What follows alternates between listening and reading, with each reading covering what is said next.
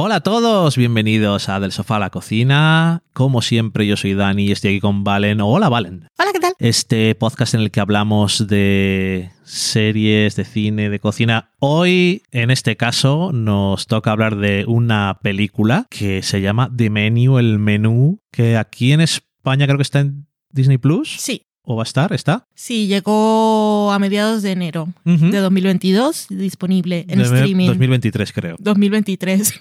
oh my god. Creo que sería el año. Es correcto, sí. En 2022 se estrenó en cines Ujú. Ok. y 2023 en enero pues ya se puede ver en casa. Perfecto. Eh, el menú, Valen, cuéntame, ¿de qué va esta peli? El menú. Busca, por favor, los nombres de los guionistas, que no tengo aquí ningún tipo de apuntes. Sé que el director es Mark Mylod, que lo habréis visto en créditos de series como Succession, que es uno de los referentes que se pueden tener para esta película, eh, tanto el nivel de sátira de la clase privilegiada como en los el estilo de dirección y de puesta en escena que, como bien había detectado Dani cuando lo estábamos viendo, tienen que estar todos en personajes constantemente porque son un grupo, así como en Succession en las escenas reúnen a toda la familia, a todos los trabajadores de la empresa en, en un lugar para una reunión, un evento, y lo que vemos es cómo reaccionan todos a eso, es un poco lo que ocurre en cuanto a puesta en escena en el menú. ¿Pero qué es el menú? Eh, Los guionistas, por cierto, son Seth Race y Will Tracy, que han trabajado en The Onion y The New Yorker. y que se inspiraron para esta película en una experiencia real que fue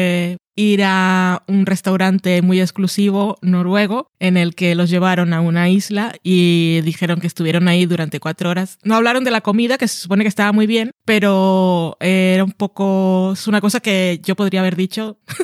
no necesito ir a, a un lugar tan selecto, pero sí es eso de no me gusta ir a eventos donde luego no tengo lo de volver muy fácilmente. Y ellos ahí se sintieron como somos rehenes durante cuatro horas de, de la gente de este restaurante que nos están contando su vida, o sea, no su vida, están ahí con, con su narrativa y sus cosas de sus platos, pero durante cuatro horas somos sus rehenes.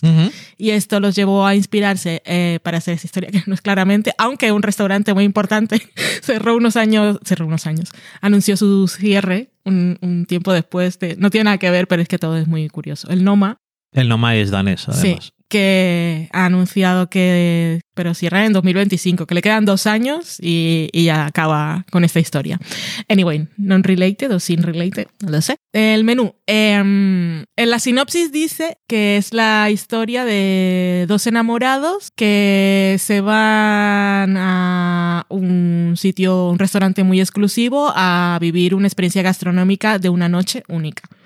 Aquí tengo una, una premisa. Es, una pareja viaja para tener una experiencia culinaria única en el mundo, cuando el ingrediente secreto del plato preparado por el chef tendrá un resultado sorprendentemente para la pareja. Vale, bien, ok. Pero bueno, que tú que dices que no... Eh, sí, supongo, porque empezamos con ellos. Eh, así como en eh, Glass Onion, también empezamos con una gente, como van llegando a un sitio para ir, también se van, O de White Lotus. sí, también se van todos a una isla, que es, es, es curioso, como parte todo. Eh, es un poco eso. También es la historia del chef, que ha planeado desde luego con su equipo una, una noche única. Eh, y eso es un poco, es un poco no, es totalmente sátira del mundo de la alta cocina, tanto los que trabajan en los fogones, que, que es un poco también como la cultura esa de las startups tecnológicas, que eh, hay un gran, un gran gurú al que todos siguen como un ejército y defienden y no se sabe muy bien por qué. Sí, qué es muy- lo que- muy qué es lo que militar. pasa, es muy secta también, porque, porque todos lo siguen, es un poco, ahí hay una, una cosa de secta, de lavado de cerebro, de tenemos que seguir, porque si no, no lo entiendo. Y, y, también el lado de los foodies, eh, como eh, el lenguaje que aprendes, lo exclusivo que te sientes, lo mucho que crees que sabes, lo arrogante de todo de, de los comentarios.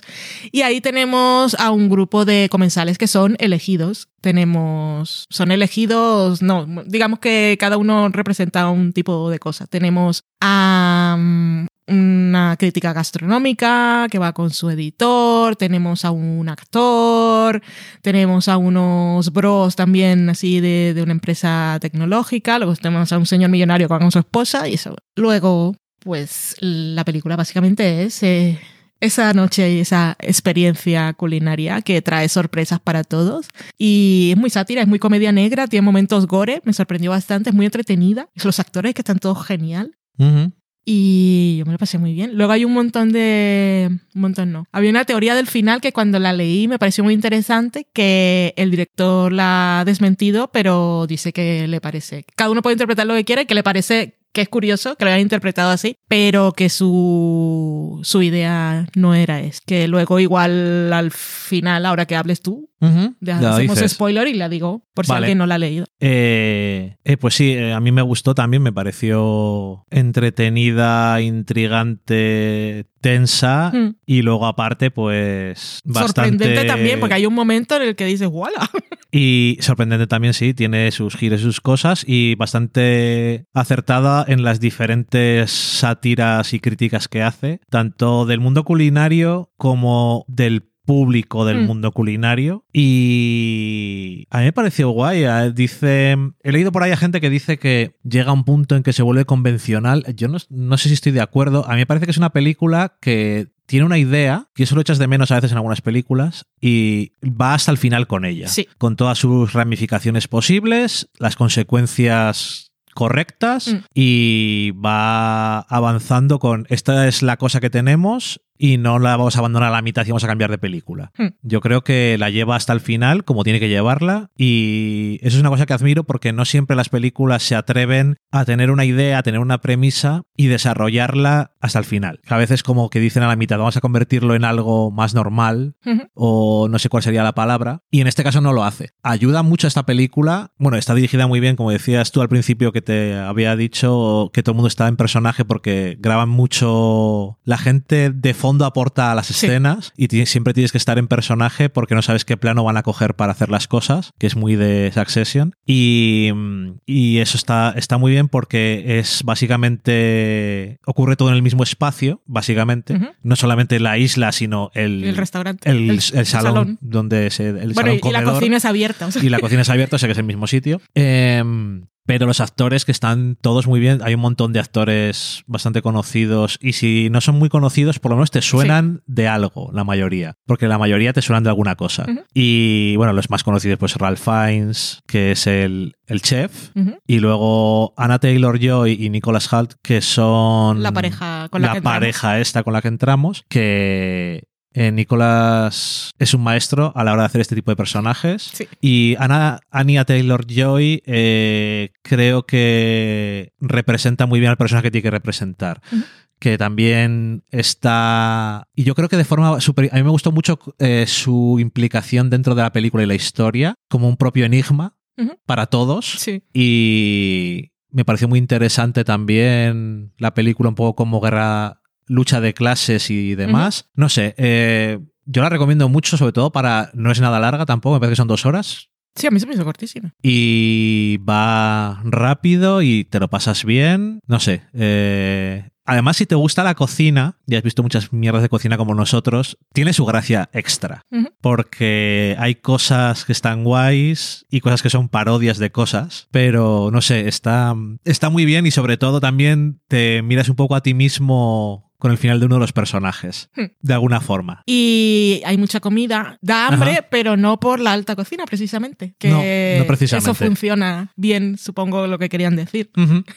Y, y nada más, que si no habéis visto la película, Los referentes además son eh, Chef Table, claramente, que además tiene planos aéreos que son calcadísimos. y la menciona. Sí, y además un, un plato de esos que están puestos así como en el suelo, que es, he visto en Chef Table. Y luego claramente Ratatouille Y, y, la, Willy Wonka.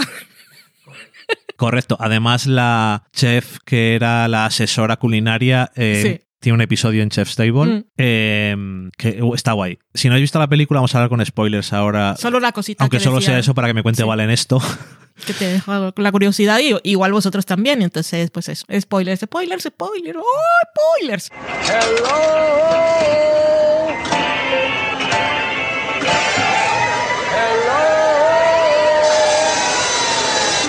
Pues los spoilers. Eh, la teoría era que la había salido en un par de medios que era que el chef dejaba escapar a Margo, que ese era su nombre real o no. Creo que no bueno, al personaje de Anya Taylor Joy, em, porque al final el resultado iba a ser el mismo y la hamburguesa tenía algo que la iba a matar y entonces su plan de que esa noche iban a morir todos se iba a cumplir y por lo tanto la dejaba escapar. Entonces iban incluso mucho más allá diciendo que lo de que la carne la iba a matar, se daba la pista en el momento en el que pasan por el sitio este en el que tienen la carne ahumada que hay uno que pregunta, ¿y si no son 148 días, sino 149, qué pasa? Y, te mueres. Y ella dice, te mueres.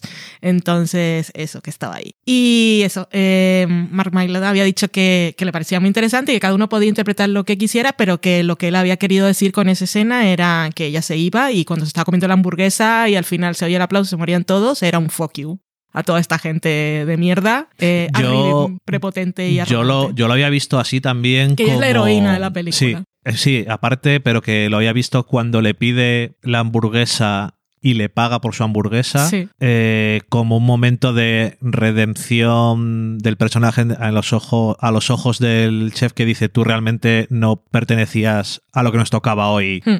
hacer. Y además tú sí disfrutas comiendo, sí. que esta gente en realidad no disfruta. Ya yo no disfrutaba cocinando, me has, me has devuelto. Vamos a morir todos, pero he podido hacer una cosa que yo me he sentido bien, alguien se va a sentir bien comiéndola y ya me puedo morir. Que además que y matar a todos estos miserables. Que además yo creo que es un momento, el momento clave a lo mejor para ver si esto tiene más fuerza o no, aunque no lo han hecho así, pero bueno, como dice siempre David Lynch, cada uno ve lo que quieren las cosas. Y David Lynch nunca te va a decir lo que tienes que ver. Exactamente. Eh, pero el, momento en el que le dice. Ojalá deje un diario secreto que encuentre alguien dentro de unos siglos que la generación del futuro pueda conocer realmente. Él tiene, estoy seguro que tiene miles de escritos. Está todo el día haciendo cosas. Em, o grabaciones. Si tiene grabaciones diciendo el tiempo que hace, imagínate la de cosas que tendrá. El momento en el que está hablando con el chef y le dice, me han engañado un poco, he comido un poco con los ojos, me lo puedo, eh, me lo puedes poner para llevar. Mm. Y la reacción que tiene él y tal, no sé, tendría que volver a verlo, porque a lo mejor si le ves ahí con una cara como diciendo, me da igual en un sitio que en otro, pues es más fácil darle fuerza a la, a la cosa esa, ¿no? Pero bueno, queda igual, que a eso, guay. Y lo otro que decían por ahí, que esto si no, creo que no le han preguntado nada al director, era sugerencias de canibalismo. Porque, pero esto era más del rollo que cuando eh, el suicidio que cogen y se lo llevan envuelto en papel a la cocina, o sea, casi como si fuera una vaca, y entonces dice todo, todo forma parte del menú, no todo, entonces que era como, A mí eso me parece... Que además eso lo vimos, porque me acordé, cuando leí eso me acordé de Atlanta, que en, la tercera temporada hay una cosa que también es de alta cocina y también va por ahí, entonces igual es una, una idea que circula en el éter. Está ahí en el éter. De la sátira de la alta cocina. O se sabe de algo que ha ocurrido en esos sitios exclusivos y secretos. De esos que comen la gente con la cara cubierta para no sentirse juzgados. Exactamente. Em, pues nada, genial. Este ha sido el menú, que eso es una cosa que hubiéramos dicho de todas formas algunas veces en el programa cuando... Hablábamos de un millón de cosas. Exactamente. Esperamos que os haya gustado y nada más, nos despedimos y nos volvemos a escuchar en, en breve seguro. Adiós. Chao.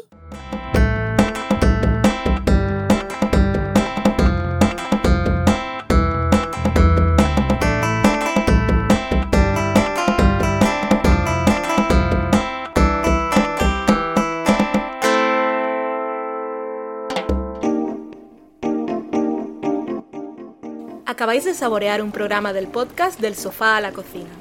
Para prepararlo hemos usado los siguientes ingredientes.